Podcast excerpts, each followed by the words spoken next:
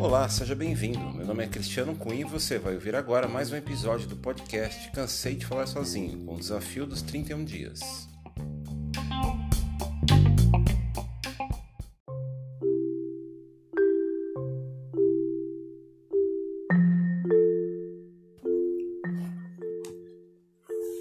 Só há um romancista brasileiro que partilha com Jorge Amado o êxito maciço junto ao público, Érico Veríssimo. E apesar disso, ou por isso mesmo, a sua obra tem conhecido a miúde reservas da crítica mais sofisticada. A propósito disso com acerto Wilson Martins. Se em geral, na história do modernismo, o espetáculo mais comum é o de escritores superestimados, mesmo pelo, pelo que teriam representado na inclusão ou na evolução do movimento, Érico Veríssimo seria o exemplo único do escritor subestimado à espera dos grandes ensaios críticos, das análises exaustivas e do reconhecimento do que efetivamente representa. Para compor a saga da pequena burguesia gaúcha depois de 1930, o romancista buscou realizar meio termo entre a crônica de costumes e a notação intimista. A linguagem com que resolveu esse compromisso é discretamente impressionista, caminhando por períodos breves, justaposições de sintaxe, palavras comuns e forçosamente lugares comuns da psicologia do cotidiano. A aparente frouxidão que adveio da fórmula encontrada pareceu a certos leitores sinal de superficialidade, mas era, na verdade, o meio ideal de não perder nenhum dos polos de interesse que atraíam a personalidade de Érico Veríssimo, o tempo histórico do ambiente e o fluxo de consciência das personagens. Caso o escritor se tivesse definido de chofre pelo mural da vida provinciana, teria feito, desde o decênio de 30, o ciclo épico que construiria nos anos de 50. Caso se fixasse apenas na espiritualidade das criaturas, teria esvaziado sua ficção da carga de conflitos, objetivos que dela fizeram um dos mais límpidos espelhos da visão sulina. Não se trata aqui de fechar os olhos aos evidentes defeitos de fatura que mancham a prosa do romancista.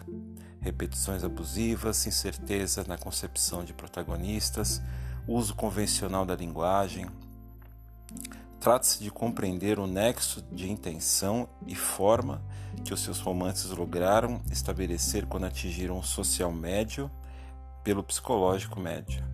E era necessário que a nossa literatura conhecesse também a planície ou a velha metáfora, as modestas elevações da coxilha.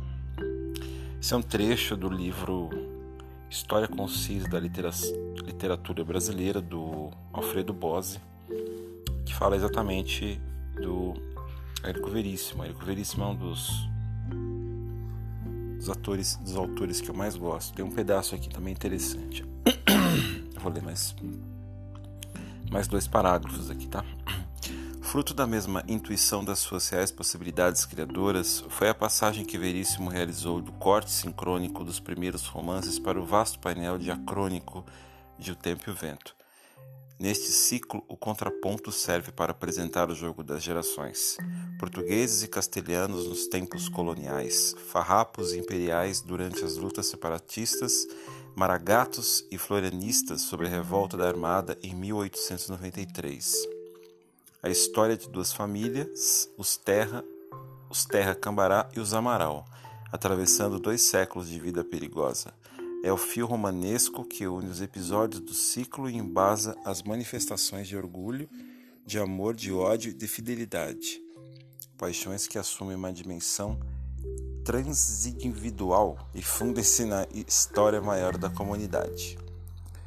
Nos seus livros mais recentes, ou prisioneiros recentes, né? recentes da época que foi escrito esse livro aqui do Alfredo Bose, nos seus livros mais recentes, O Prisioneiro e O Senhor Embaixador, Veríssimo afasta-se da temática sulina e volta-se para um tipo novo de romance, político internacional, mantendo, porém, o intacto aquele seu cálido liberalismo socializante, que é a suma ideológica da relação que sempre estabeleceu com o próximo.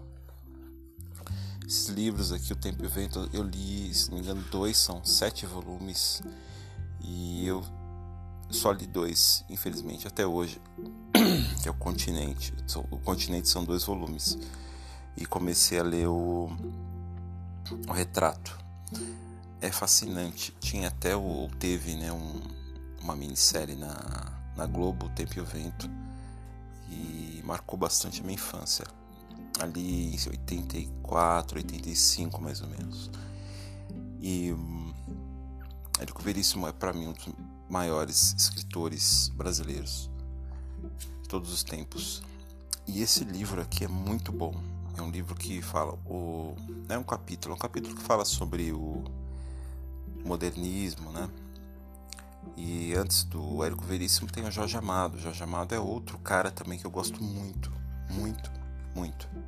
Que eu também li bastante coisa, inclusive Capitão de Areia, Cacau, é, Tieta, livro inteiro. Teve novela, né? Mas o livro eu também li. É, se não me engano, Gabriela também que teve novela dos anos 70, Gabriela Crave Canela.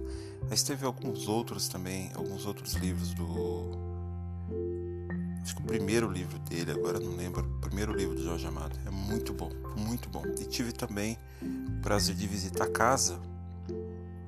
É, eu não sei se é a casa onde ele morava, agora não lembro se é a casa onde ele morava, lá em Salvador, ou era o, uma fundação Fundação Jorge Amado em Salvador. Isso em 2004, 2005 mais ou menos. É muito, muito legal. Gosto muito. Então tudo isso para falar sobre ideias para um podcast sobre literatura brasileira. É, a gente não consegue analisar a literatura brasileira atual sem é, entender o que foi a literatura brasileira a história da literatura brasileira desde lá o, os primeiros, é, Peruvá de Caminha, não que tenha sido exatamente uma literatura, é um tipo de literatura, não é literatura, um romance, né? Passando por épocas do barroco até chegar no entre outras, né? Gregório de Matos também. E esse livro do Alfredo Bos é muito bom ele faz uma análise muito boa aqui de Machado de Assis, né? Maravilhoso também.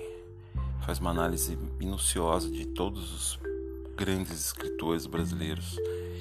E falta, eu acho que podcasts nesse sentido sobre literatura e que indique, que indique leituras, que indique livros Agora a gente está na época do, da quarentena, a gente, a gente não sabe exatamente quanto tempo vai durar. É claro que não dá para ler muita coisa, infelizmente, né? Mas que isso se torne um hábito que, que todo mundo tenha. Leitura, nem que seja um pouquinho, né? Nem que seja um pouquinho por dia, um capítulo por dia, 10 páginas, 15 páginas por dia. Melhora tanto a compreensão da gente, do, do brasileiro, do ser humano e é muito gostoso também. A gente entender um pouquinho mais sobre, sobre literatura. Eu estou falando literatura brasileira, mas pode ser até literatura mundial. Tem um livro bacana que eu comprei da um, de, um, um dos, né? Sobre literatura, falando dos períodos todos, desde Homero, né? Que chama da. O livro da editora Globo, Globo Livros, chama o Livro da Literatura, é bem legal. É, dá uma, uma base boa assim, sobre, sobre o que é literatura. É claro que a literatura acaba sendo muito mais ampla ainda, ela é muito mais antiga. É, mas é interessante entender mais ou menos os períodos, os estilos de cada. antes de ler. Né? Por exemplo, Don Quixote, mas aí que período mais ou menos? Quais, quais as, as características? Qual período? muita gente está indicando o livro agora também é, para ser apreciado. E eu, eu sempre vou um pouquinho mais além, assim. é interessante ver o período em que ele foi escrito, é, dar uma olhada na história. Então esse livro da livro da literatura fala um pouco sobre isso, fala um pouco sobre o background de cada de cada obra. É muito interessante. Então ficam dois livros aí de dicas não ficam, não são livros de pod, não são podcasts, mas são livros. Um é do Alfredo Bos, então História Concisa da Literatura Brasileira é muito bom. Da Cultrix, vale a pena. E o livro da literatura e já pego uma literatura universal da Globo Livros, também vale a pena, é um livro de capa dura bem legal. Começa a falar desde a época, eu acho que se não me engano, começa a falar desde a literatura indiana, literatura fala muita coisa também da, da, da literatura oriental, não é só da, da, literatura ocidental, não. É muito bacana. Ilíada Odisseia, eu acabei comprando o livro também, é bem bacana para se apreciar, né, para ler com para apreciar a parte da vida, né? Para você que gosta de literatura, reserve um tempo diário de meia hora, senta um pouco num lugar gostoso, toma um café e, e leia. Leia que é muito legal, faz muito bem para a alma, faz muito bem para a alma, para o espírito, mesmo para quem é ateu que nem eu. Então é isso, people. Hoje é só. É, hoje foi o episódio 27 e estamos terminando, felizmente. Com os trancos e barrancos a gente conseguiu. Ou melhor, está conseguindo, né? Tomara que eu consiga chegar até os 31 dias. Então é isso aí, um grande abraço, valeu, até amanhã.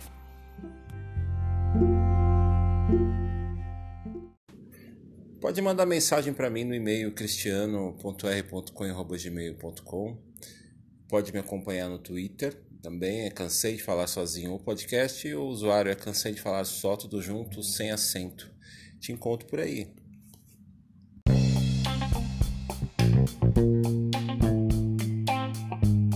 That's all, folks. Você acabou de ouvir o podcast Cansei de Falar Sozinho com o desafio dos 31 dias. Um grande abraço e te encontro amanhã.